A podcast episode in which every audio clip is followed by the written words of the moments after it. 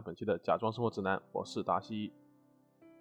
经历了国庆和中秋两个假期以及一次调休啊，节目终于再度和大家见面了。其实现在占据耳朵的声音太多了，即使已经到了不会有人对我没日没夜戴着耳机指手画脚的年纪，但是留给音乐的时间反而更少了。我大部分的时间戴上耳机都是为了听播客，除此以外我还听书、听相声。因为看这些东西的时间也没有了，也不知道时间到底都去哪里了。平时也没有这么忙嘛。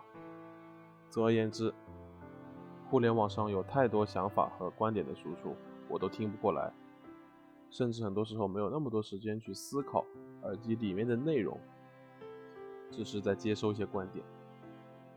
而大概六年前，我还是一个视听歌如命的人，还是一个用着。非常有限的零花钱，斟酌再三购买了一个全损音质的 MP3 的人。是的，你没有听错，在一零年代还买了一个 MP3，里面的歌陪伴了我每一个矫揉造作的不眠夜和故作深沉的黄昏天。这句话从我这个末代九零后嘴里说出来，些许还有一些不合适，但很多时候我真的有这样的感受。时代变化好快，就和歌词里写的。一代人终将老去，但总有人正年轻一样。哎，那我们就非常巧妙地引出了这期节目的主题。这句歌词来自《假装大榜单》第二名刺猬乐队。本期节目将延续时隔一个半月的假装榜单大排名。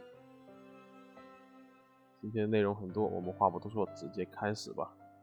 刺猬，主唱、吉他手子健。贝斯手一帆，鼓手石路，三个人也都是特别有特点。石路身高一米五，一打鼓就化身铁臂阿童木。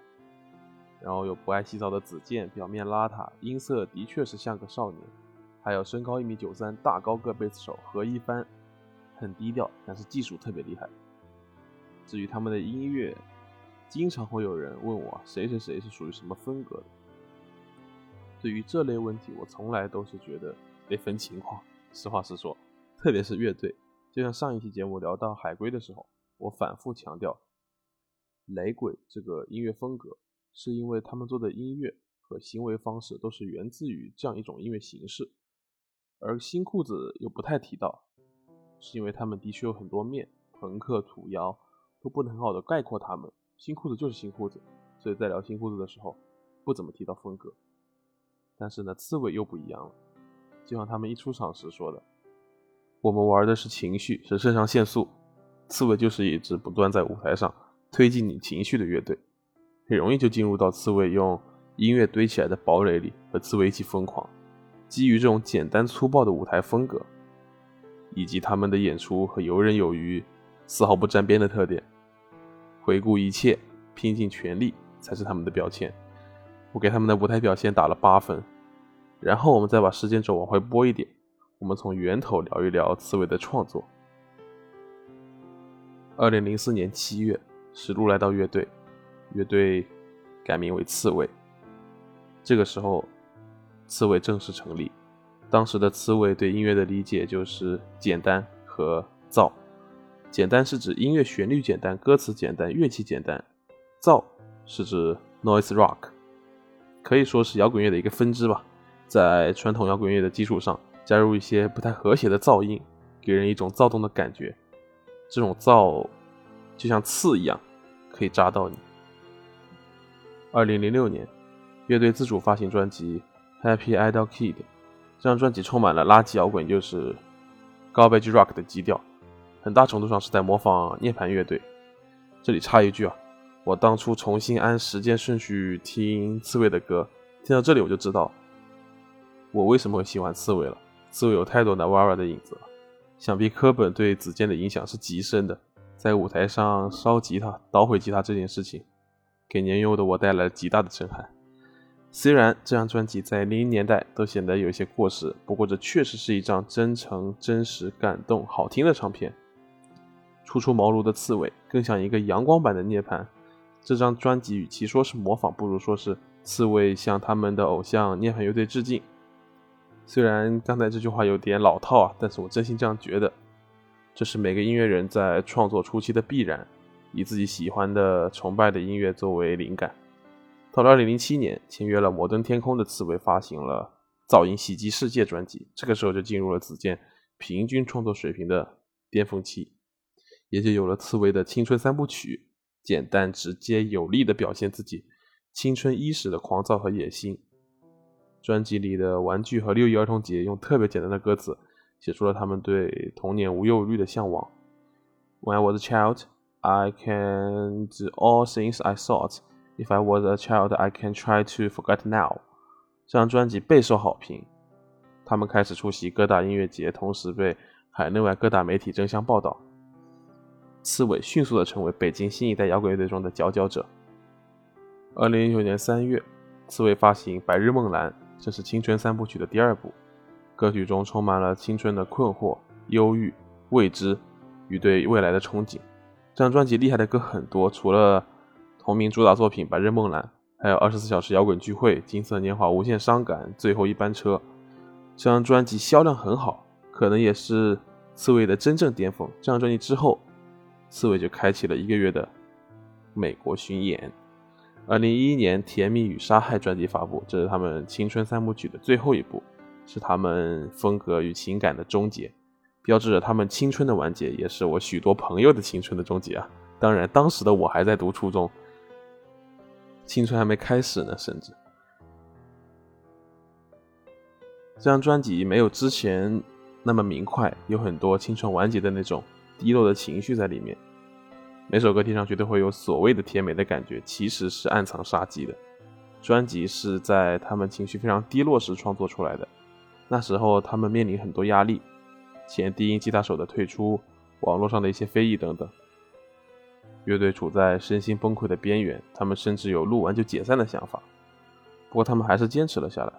接下来的刺猬开始探索一种新的表达方式，很快刺猬就找到了新的路。二零一二年，刺猬发行了《上放杠》，这是他们第一张迷幻摇滚专辑。那时候的子健坦言自己看到青春就烦，因为他们已经过了青春那个阶段了。年轻人应该活得更加现实，诸如这类的言论层出不穷。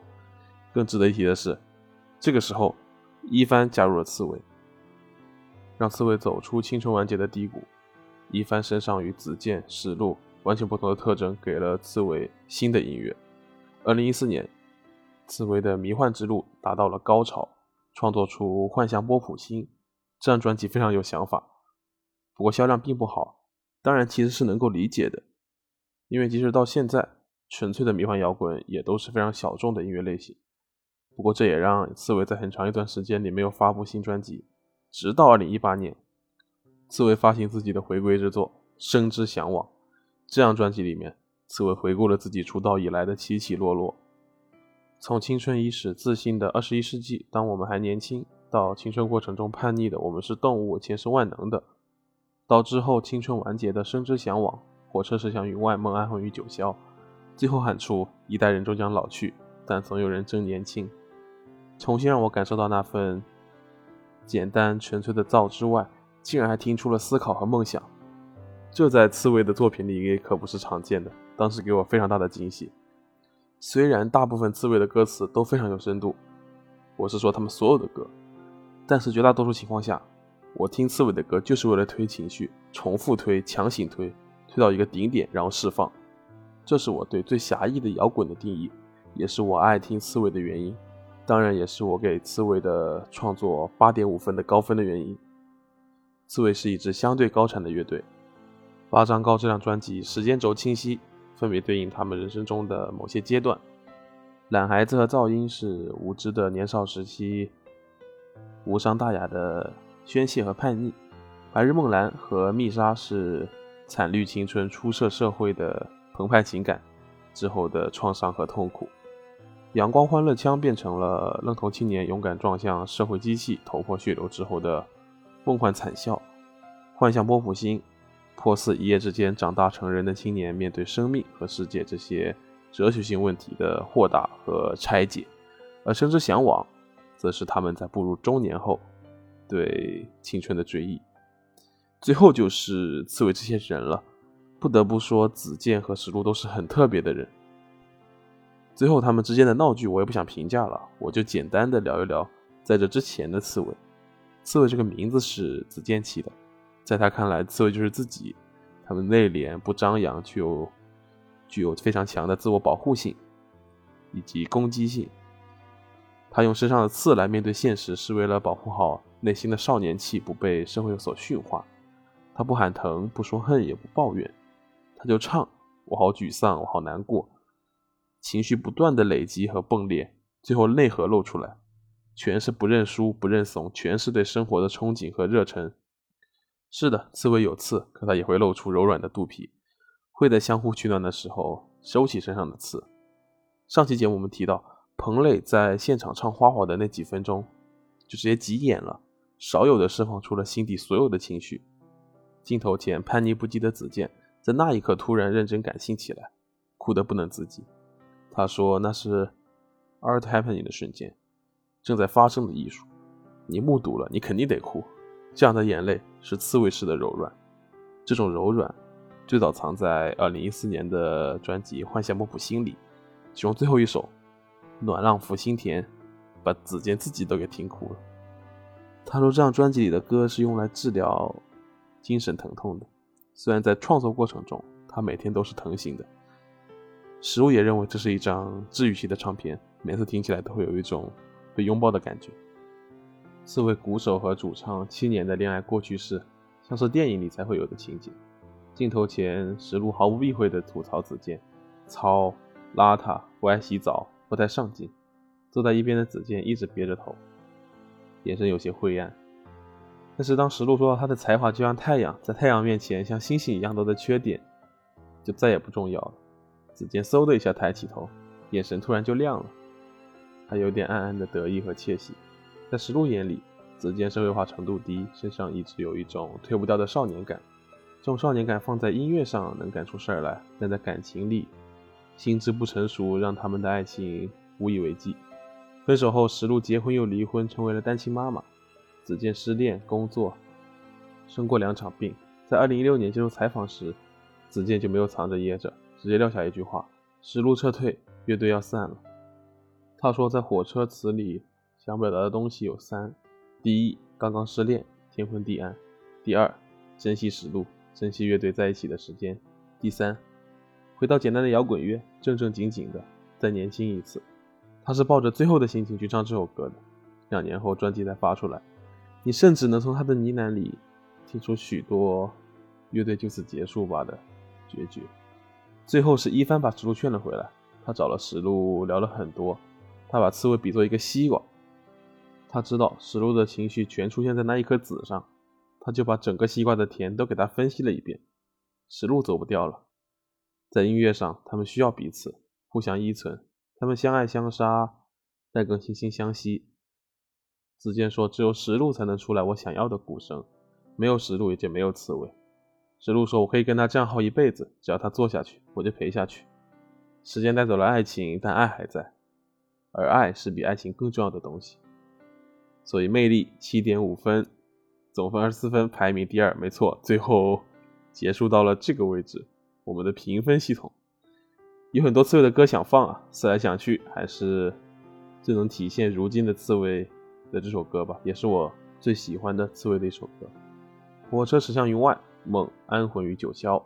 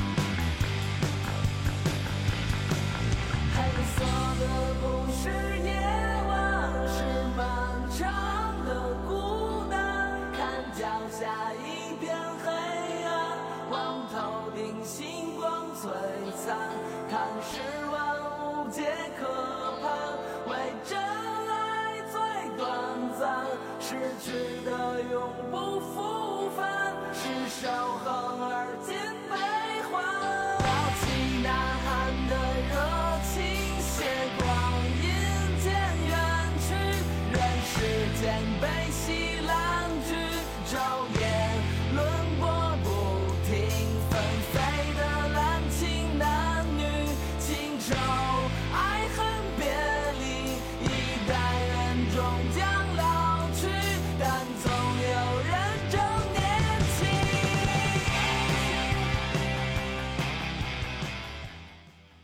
每次听都会特别震撼。这首歌对于刺猬来说，既是终点，也是起点。火车驶向了云外，梦如果安魂于九霄，算安魂吗？同学们踊跃讨论，作为课后作业，在评论区里回复老师啊！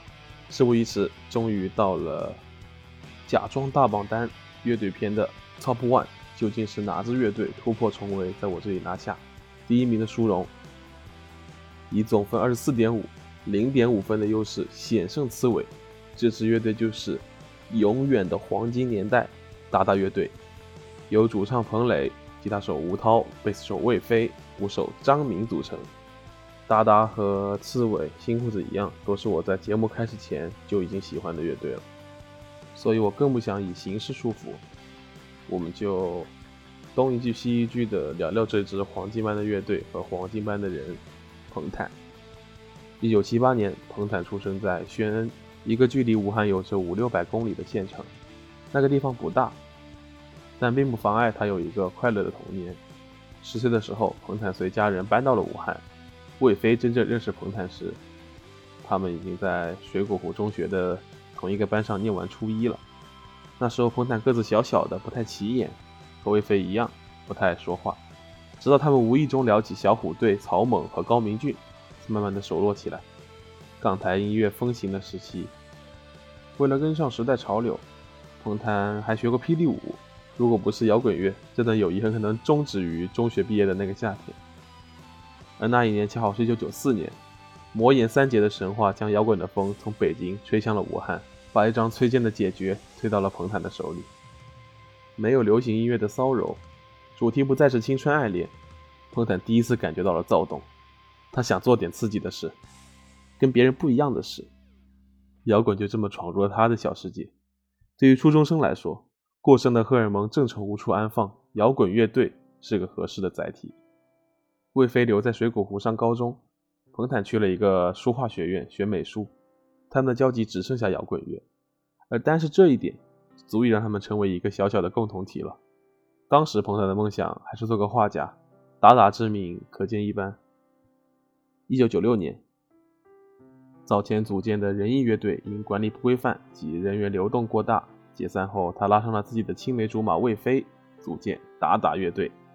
当时的武汉音乐圈分化为两大派系，一为重金属，一为朋克，方向不太清晰的乐队纷纷在那两年间加入了这两大派系之中。而注重旋律和和声、曲风清新的达达乐队陷入尴尬境地，金属乐队觉得他们太清高了。朋克乐队觉得他们太流行，彭坦曾经也尝试过融入。他抱着自己新买的高级货罗兰 VS 八四零录音机东奔西走，主动给其他乐队录母带，但结果并不奏效。成员来来去去，始终没碰上合适的吉他手和鼓手，成了彭坦的一个心病。幸运的是，在与无数位乐手磨合后，乐队注入电子元素的吉他手吴涛和富有激情的鼓手张明顶上了这两个位置，成为达达的固定成员。一九九九年，随着吴涛的加入，达达形成了维持至今的稳定阵容。而吴涛的加入，一定程度上把原本倾向发展成朋克乐队的达达，拽到了独立流行的方向上。在彭坦的记忆中，乐队当时的作品都比较尖锐和躁动，比如《轰炸机》这种范儿的作品。这首歌后来收录到达达乐队的首张专辑《天使》的荒诞中。魏飞记得刚做好《天使》demo 的时候，彭坦和他说：“飞飞，这张没问题了。”等专辑做出来，我们就去全国巡演。原本他们计划把专辑 DIY 做成磁带，然后效仿其他乐队，带着磁带去全国各地的酒吧巡演。但这个计划并没有实现，因为更好的消息是，专辑 demo 被朋友传到了当时北京华纳唱片总经理徐晓峰和音乐总监宋柯的手中，乐队之路也拐到了另一个方向。听过 demo 的徐晓峰和宋柯非常惊喜，认定达达是一支不可多得的好乐队，他们立刻飞到武汉，邀请达达签约华纳。乐队四人对签约大唱片公司没有任何的心理准备。彭坦认为，如果签约就不能带着磁带巡演了，也没法像很多摇滚乐队一样独立了。宋柯找他单聊，许诺签约后，乐队可以找到最好的录音棚和设备，找最好的录音师来录专辑，公司不会有任何限制。彭坦问宋柯，如果录专辑，自己想谈分的能不能实现？宋柯一概答应了。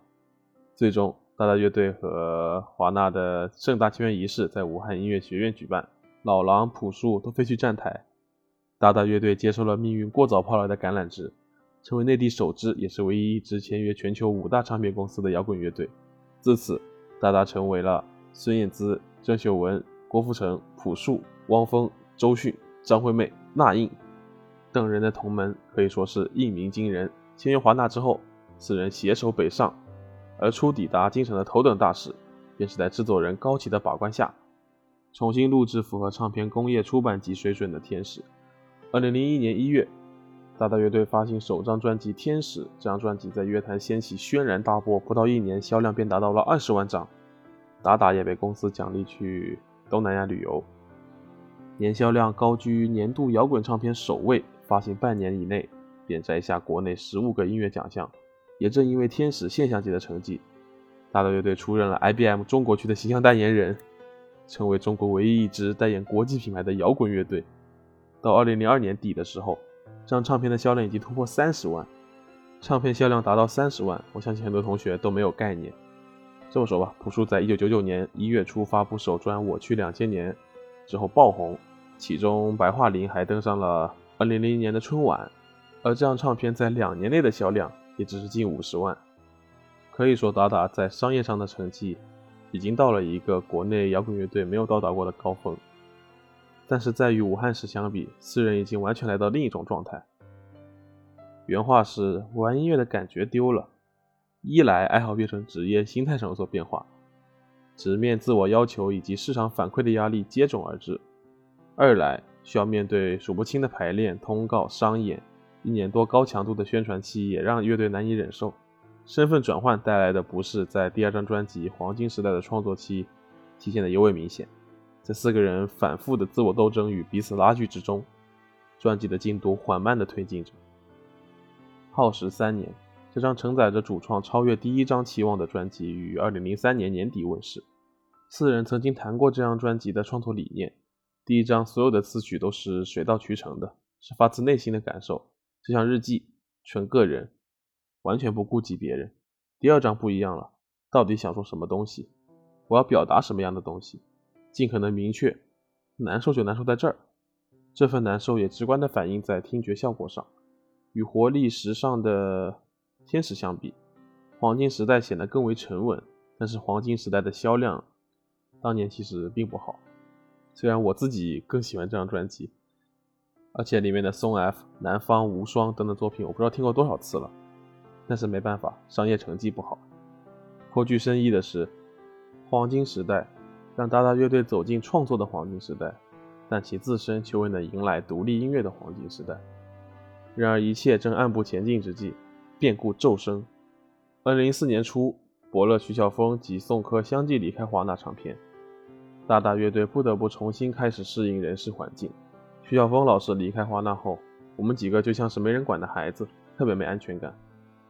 乐队众人与公司沟通本就没有那么熟络，且新高层并不认可达达的音乐风格。彭坦和成员交上的 demo 总是以不够流行、不够大众之由退回，双方的隔阂越来越深，到最后，连达达原先排练的录音棚都被公司收回了。十余年前，发行渠道非常单一，音乐人还无法自由自在地通过网络发布作品。可以说，签约艺人若无公司的各部门支持，作品便无法发表。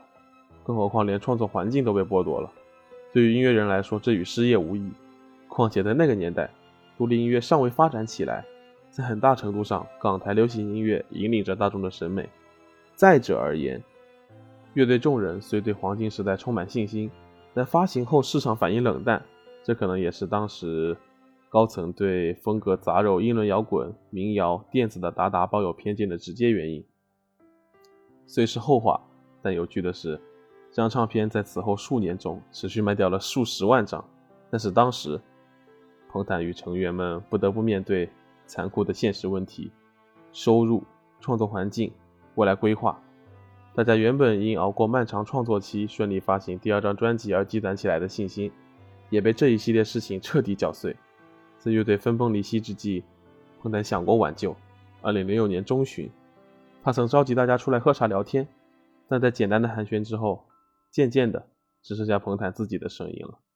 再到后来，空留四人心照不宣的沉默。同年，达达乐队解散，四人分道扬镳。因为觉得即使组起新乐队也无法超越达达，吴涛转向音乐制作，与更年轻的乐队一起完成作品，他乐于如此，也正好满足他的乐队情节。有时候他觉得音乐是一种记录，不管是对这个时代还是对于个人。达达成立初期成员来来去去，吴涛是最后加入的。乐队解散后，他把在乐队使用的那把电吉他放进琴盒，之后无论是与其他音乐人。还是直接与彭坦合作，他都没有用过那把琴。九一年产的 Fender，他的第一把电吉他。张明在北京逗留了一段时间，做乐手，偶尔去录音棚打一次鼓，拿到一千到一千五的酬劳。当然，这样的机会不多。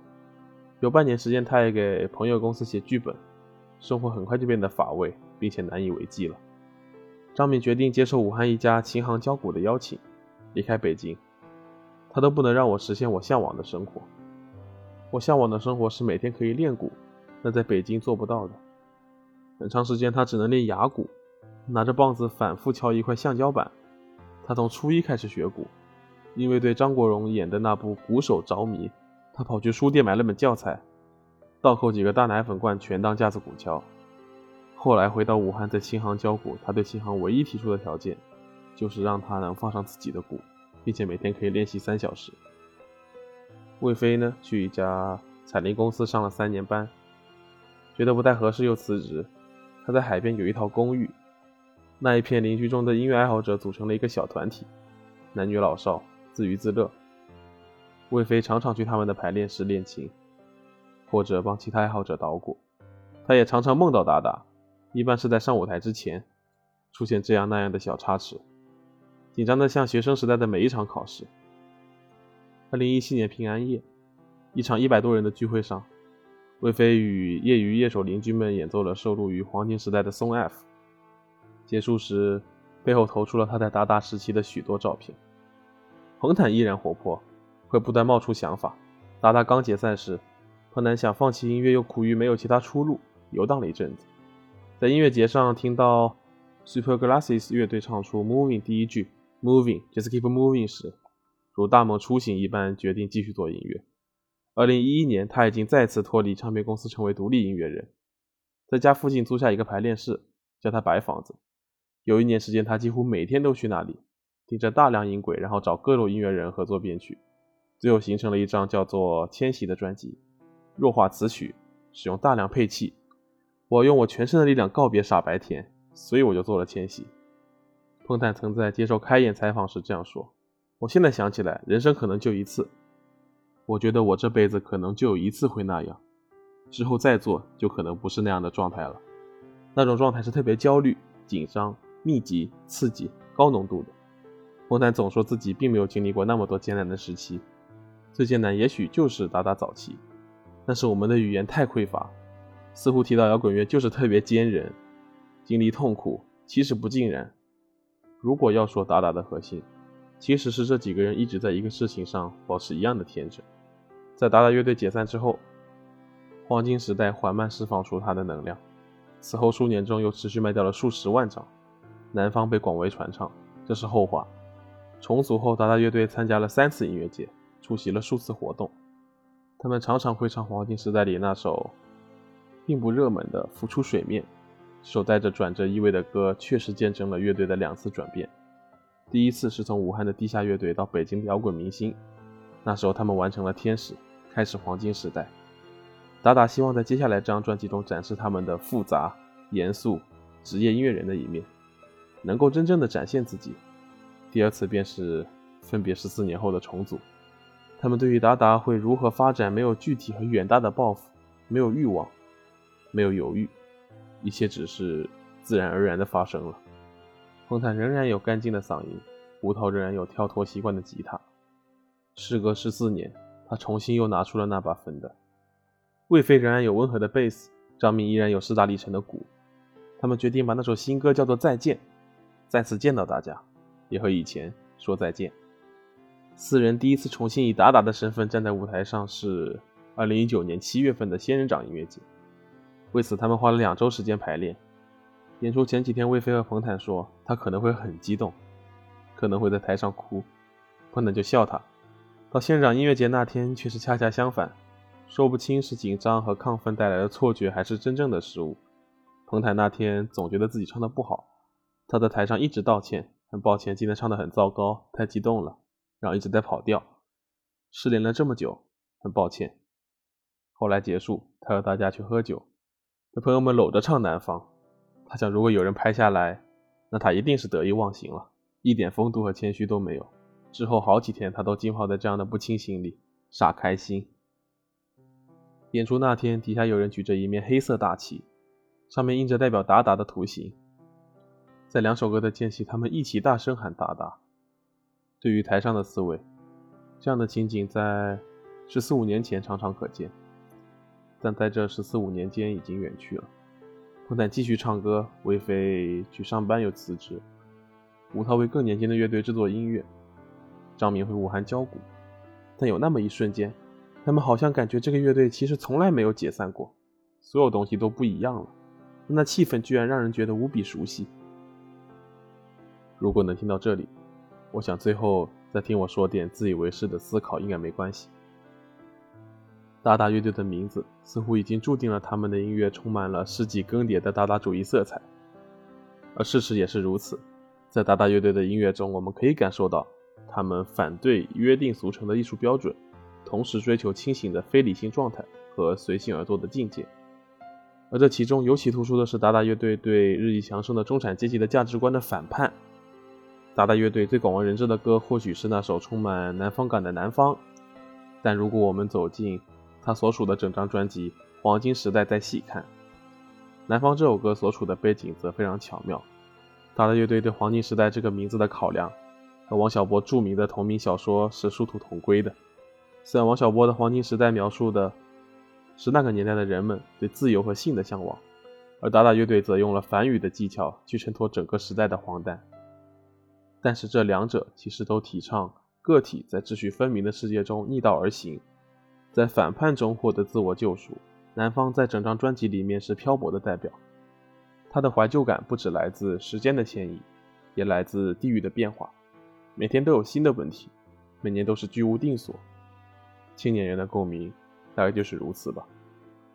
最后一首歌，我在南方和宋 F 中考虑了很久，难以抉择。如果问我只能用一首歌来代表达达，这首歌一定是南方。如果问我选最后一首歌给每个爱达达的朋友，这首歌一定是宋 F。所以我自以为是的想，大家都是喜欢达达的，喜欢彭坦的。